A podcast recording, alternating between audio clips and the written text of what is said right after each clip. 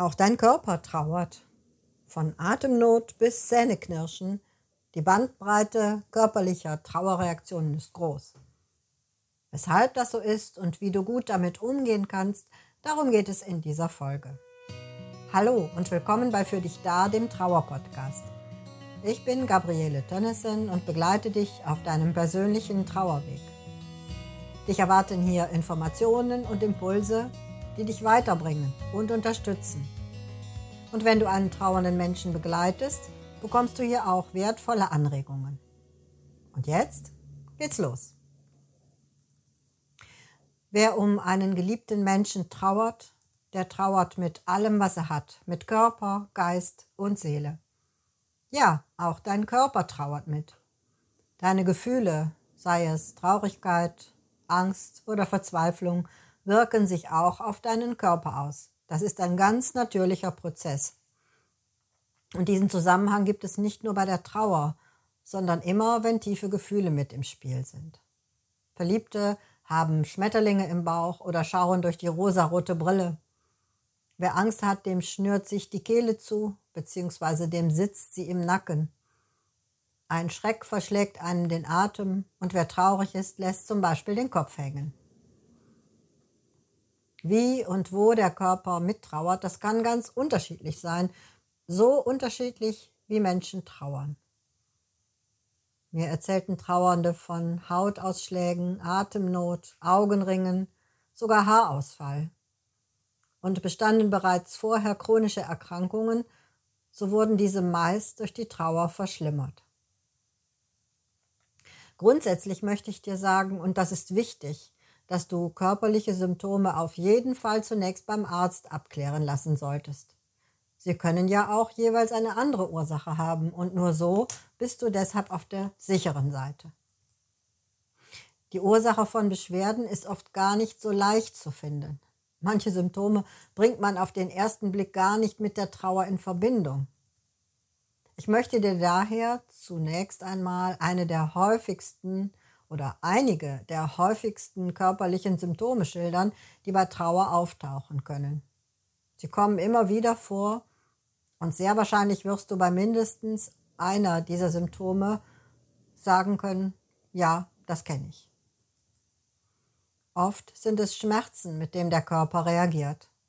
Ich fange mal beim Kopf an. Kopfschmerzen bis hin zu Migräne können bei Trauer auftreten. Viele Oft schwere und widersprüchliche Gedanken, Sorgen und Ängste können einem durch den Kopf gehen oder Verspannungen im Nacken verursachen und all dies kann zu Kopfschmerzen führen. Ein Trauernder sagte einmal zu mir, ich kann dieses verflixte Gedankenkarussell einfach nicht anhalten. Mir platzt noch der Kopf. Das wäre also ein häufiges Symptom. Aber auch ein anderes Körperteil meldet sich in der Trauer sehr oft. Das Herz. Herzrasen oder Rhythmusstörungen, enge Gefühl können auftreten. Und all das kann auch Atemnot erzeugen. Und das kann so schwerwiegend sein, dass man glaubt, man habe einen Herzinfarkt. Hieran wird noch einmal deutlich, wie wichtig es ist, solche Symptome vom Arzt abklären zu lassen. Wenn die Trauer das Herz beeinflusst, spricht man auch vom Broken Heart Syndrom. Dieser Begriff wird oft in der Trauer verwendet und er beschreibt, wie sich die Trauer anfühlen kann, als ob einem das Herz gebrochen wurde. Ein Arzt kann dies von anderen Herzerkrankungen unterscheiden. Ja, auch dieses Syndrom kann ein Arzt feststellen an konkreten Hinweisen. Und man hat herausgefunden, dass bei Trauer oder auch bei starkem Stress solche Funktionsstörungen auftreten können, die sich aber meistens nach einiger Zeit von alleine zurückbilden. Aber all dies kann natürlich große Angst machen und das ist ja auch gut nachvollziehbar. Neben dem Kopf und dem Herzen kann auch der Magen betroffen sein, genauer gesagt der Magen-Darm-Trakt.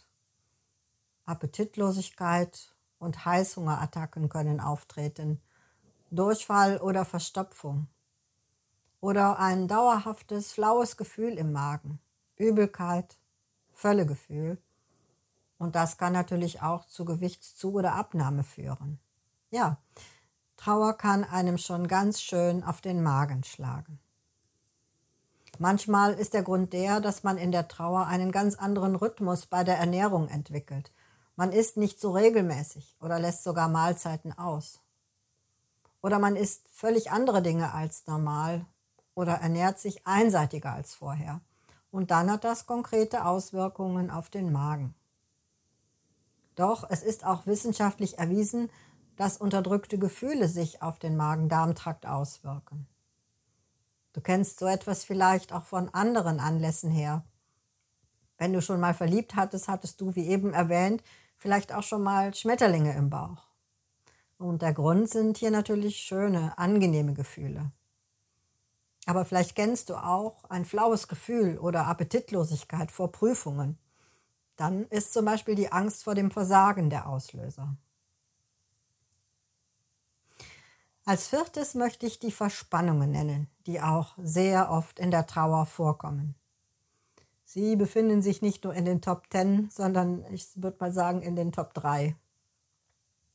Sie bauen sich über einen Zeitraum auf und viele Trauernde fühlen sich dann ständig unter Hochspannung. Und das führt zu Verkrampfungen und Schmerzen im Nacken oder im oberen oder unteren Rücken.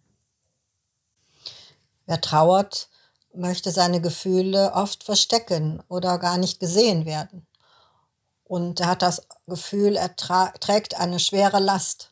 Und so gehen Trauernde oft gebückt oder ziehen die Schultern hoch. Kennst du das auch von dir? Manche beißen dann nicht nur im übertragenen Sinne auf die Zähne. Und dies alles führt zu Verspannungen im Nacken oder zu Verhärtungen der Muskeln im Rücken. Wer dann auch noch im Beruf viel sitzen muss oder seine Muskulatur einseitig belastet, der bekommt mit hoher Wahrscheinlichkeit Verspannungen. Das fünfte und letzte Anzeichen, von dem ich hier berichten will, und das ist eines, das ich auch gut aus eigener Erfahrung kenne, das ist ein längerfristiger Zustand der Kraftlosigkeit und Erschöpfung. Dazu gehören dann ständige Müdigkeit oder du fühlst dich abgespannt, antriebslos und erschöpft. Doch das ist in der Trauer kein Zeichen von Schwäche. Trauer kostet viel Kraft und dann ist unser Akku schnell erschöpft und er lässt sich dann gar nicht mehr voll aufladen. Und so erklärt sich auch dann die Erschöpfung. Und dazu kommt, dass viele Trauernde von sich selbst oft erwarten, wie gewohnt zu funktionieren. Das heißt, dieselbe Leistung wie vorher aufzubringen. Bei der Arbeit oder in der Unterstützung der Familie im Haushalt. Und das ist meist gar nicht so möglich. Manche Betroffene erzählen, sie wären schon am Morgen wie gerädert oder, wie ein Trauernder es mir gegenüber mal ausdrückte, ich fühle mich seit Wochen wie vom Laster überfahren.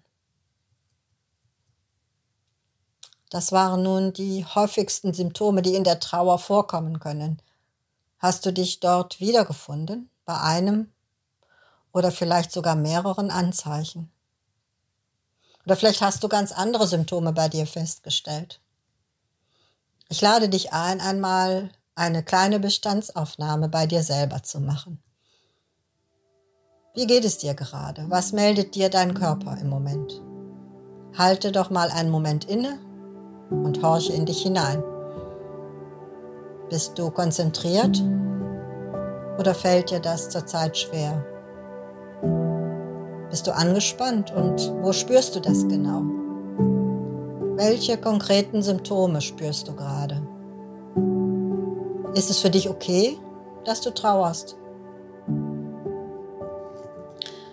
Kopf, Herz, Magen, Rücken oder der ganze Körper können Trauer ausdrücken. Und diese Symptome verstärken sich, wenn man versucht, die Trauer zu ignorieren oder sogar zu vermeiden.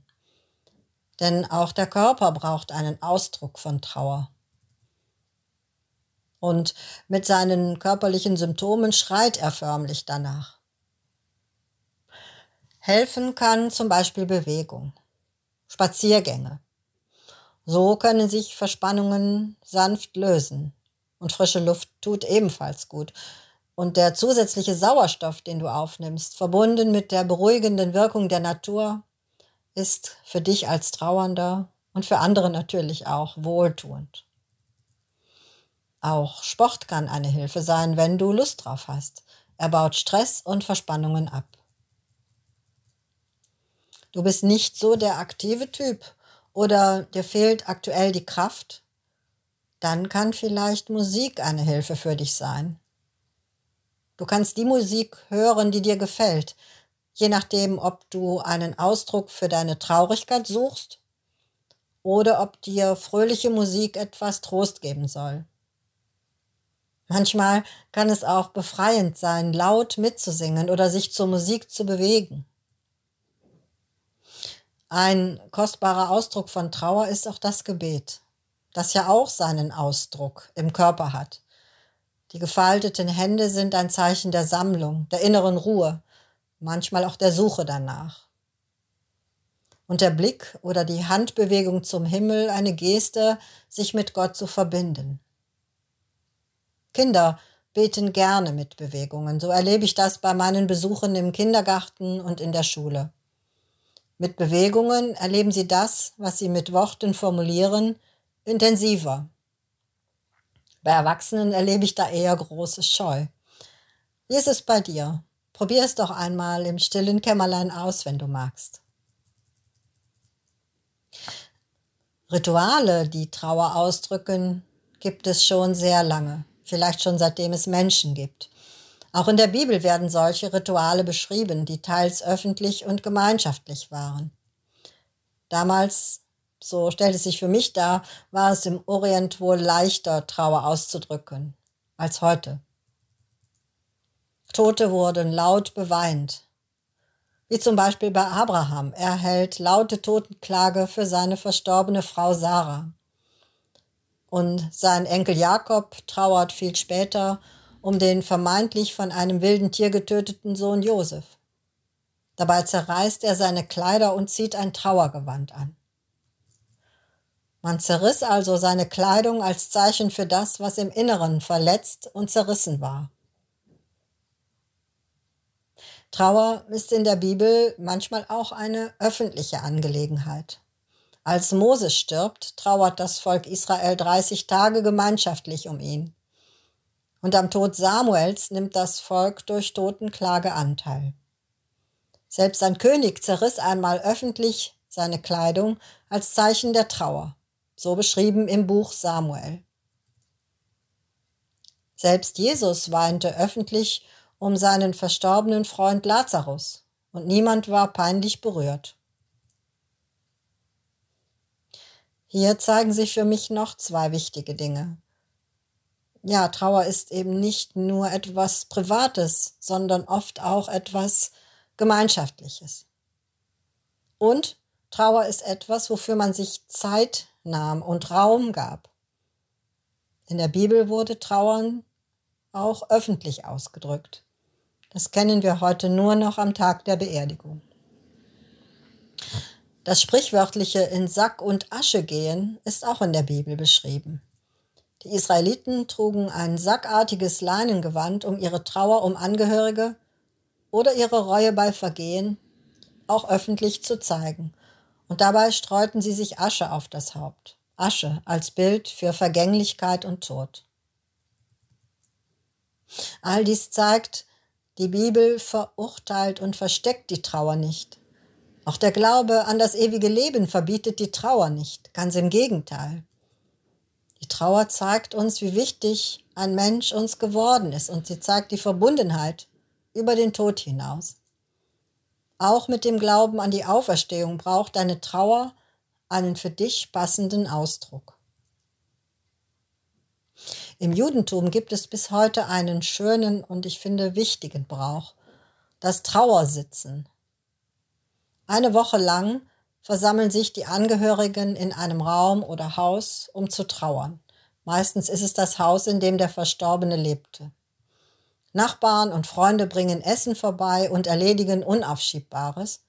Und die Angehörigen arbeiten in der Zeit nicht und verreisen auch nicht, sondern versammeln sich, um gemeinsam zu trauern.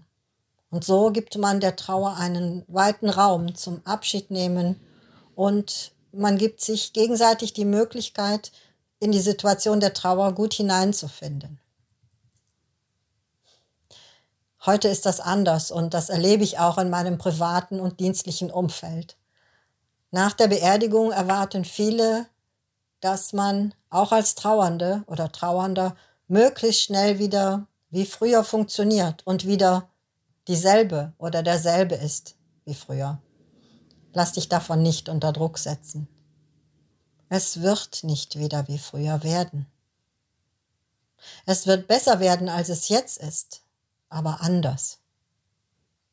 Das werden Außenstehende oft erst verstehen, wenn sie selbst einmal betroffen sind. Wie du auch immer trauerst und wie dein Körper auch immer trauert, das ist dein persönlicher Trauerweg. Und es ist okay, so wie es ist. Und wenn dein Körper trauert, dann braucht er vielleicht auch Trost. Wenn du zum Beispiel auch an warmen Tagen frierst und fröstelst, dann trink warme Getränke, auch wenn es Juli ist. Kuschel dich in eine Decke oder nimm ein heißes Bad oder gönn dir einen Saunabesuch. Wenn du deinem Körper etwas Gutes tust, wirkt sich das auch positiv auf deine seelische Verfassung aus. Denn wenn du dir keinen Raum zum Trauern zugestehst, beginnt ein Teufelskreislauf. Du unterdrückst und ignorierst deine Trauer und reißt dich zusammen und zwingst dich zu funktionieren, das kostet aber Kraft, die du auf Dauer gar nicht zur Verfügung hast. Und deshalb empfehle ich dir, diesen Kampf erst gar nicht zu kämpfen, denn den kannst du nur verlieren. Lebe deine Trauer, das ist meine Empfehlung. Lebe sie so, wie du es für dich passend empfindest. Und, das ist auch wichtig, lass dir helfen, wenn du Hilfe brauchst. So manches gute Gespräch, hat nicht nur der Seele, sondern auch dem Körper sehr gut getan. Zum Abschluss habe ich noch einen ganz konkreten Impuls für dich, der dir, deiner Seele und deinem Körper in der Trauer gut helfen kann. Ich bin mit diesem Trauerpodcast auch in den sozialen Medien vertreten. Und dort ist mir aufgefallen, dass es viele Seiten gibt, in denen Trauerzitate und positive Affirmationen zur Trauer veröffentlicht werden. Und es kann wirklich eine Hilfe für dich sein, einen Satz, du in, dem du innerlich zustimmen kannst, mit in den Tag zu nehmen. Vielleicht sogar über längere Zeit dir immer wieder diesen Satz zuzusprechen. Trauerzitate findest du im Netz viele. Und du findest sie auch auf meinem Account bei Facebook und Instagram. Dort veröffentliche ich jede Woche ein neues Zitat, das Trauernden helfen soll, die Trauer besser zu verstehen. Ja, oder das von seiner Wortwahl her eine Hilfe und eine Unterstützung sein kann.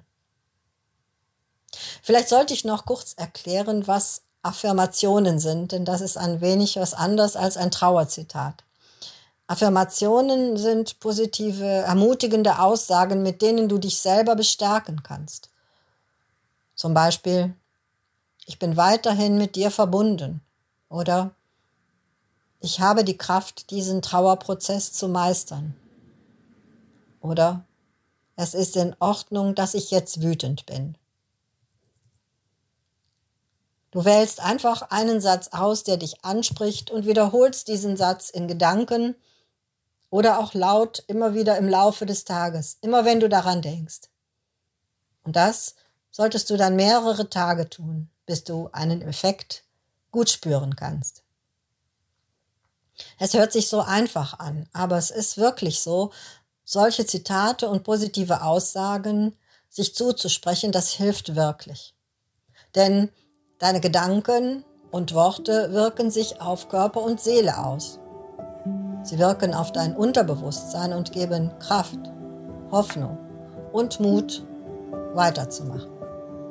So heißt es ganz treffend in einem Sprichwort.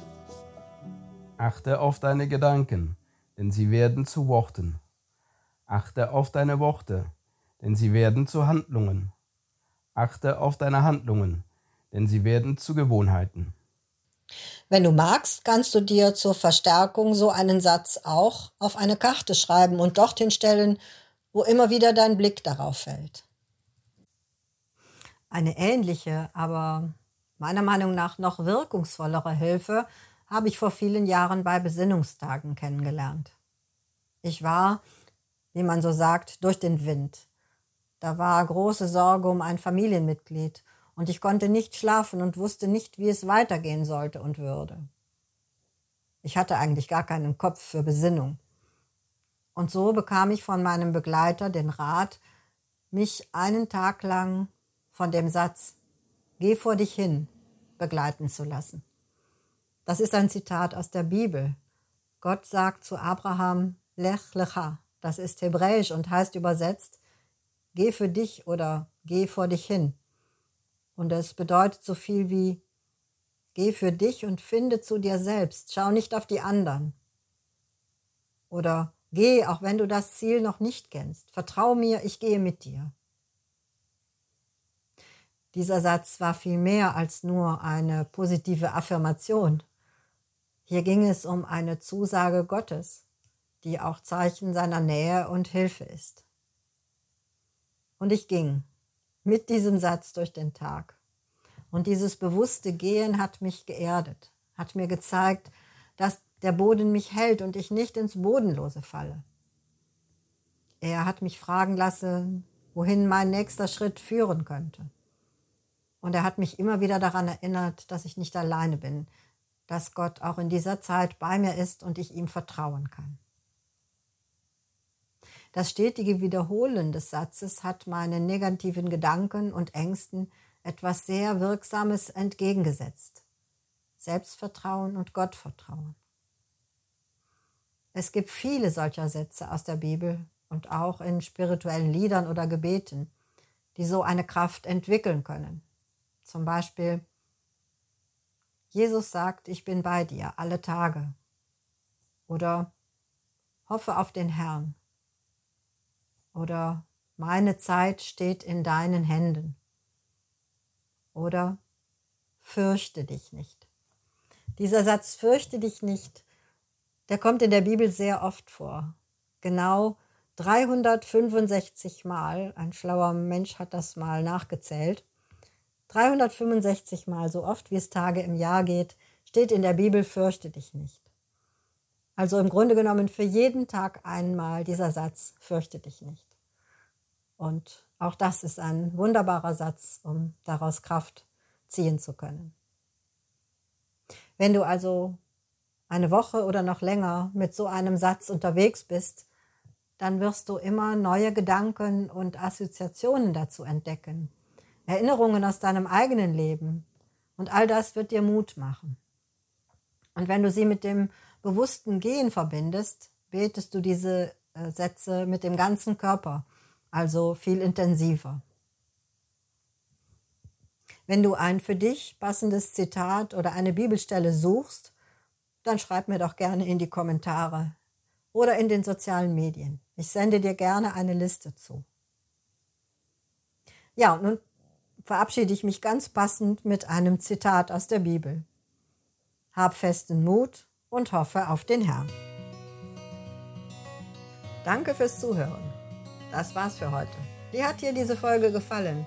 Hat sie dir geholfen? Wenn ja, freue ich mich, wenn du dir kurz Zeit nimmst und für dich da bewertest. Ob auf Apple Podcast, Spotify oder anderen Plattformen. So hilfst du mit, dass noch mehr Menschen geholfen werden kann. Wünsche und Feedback darfst du gerne auch an meine Social Accounts oder als E-Mail senden. Die Infos dazu findest du in den Show Notes. Hast du Themenwünsche, Lob oder Kritik? Gerne her damit. Ich werde dir antworten. Danke. Deine Gabriele.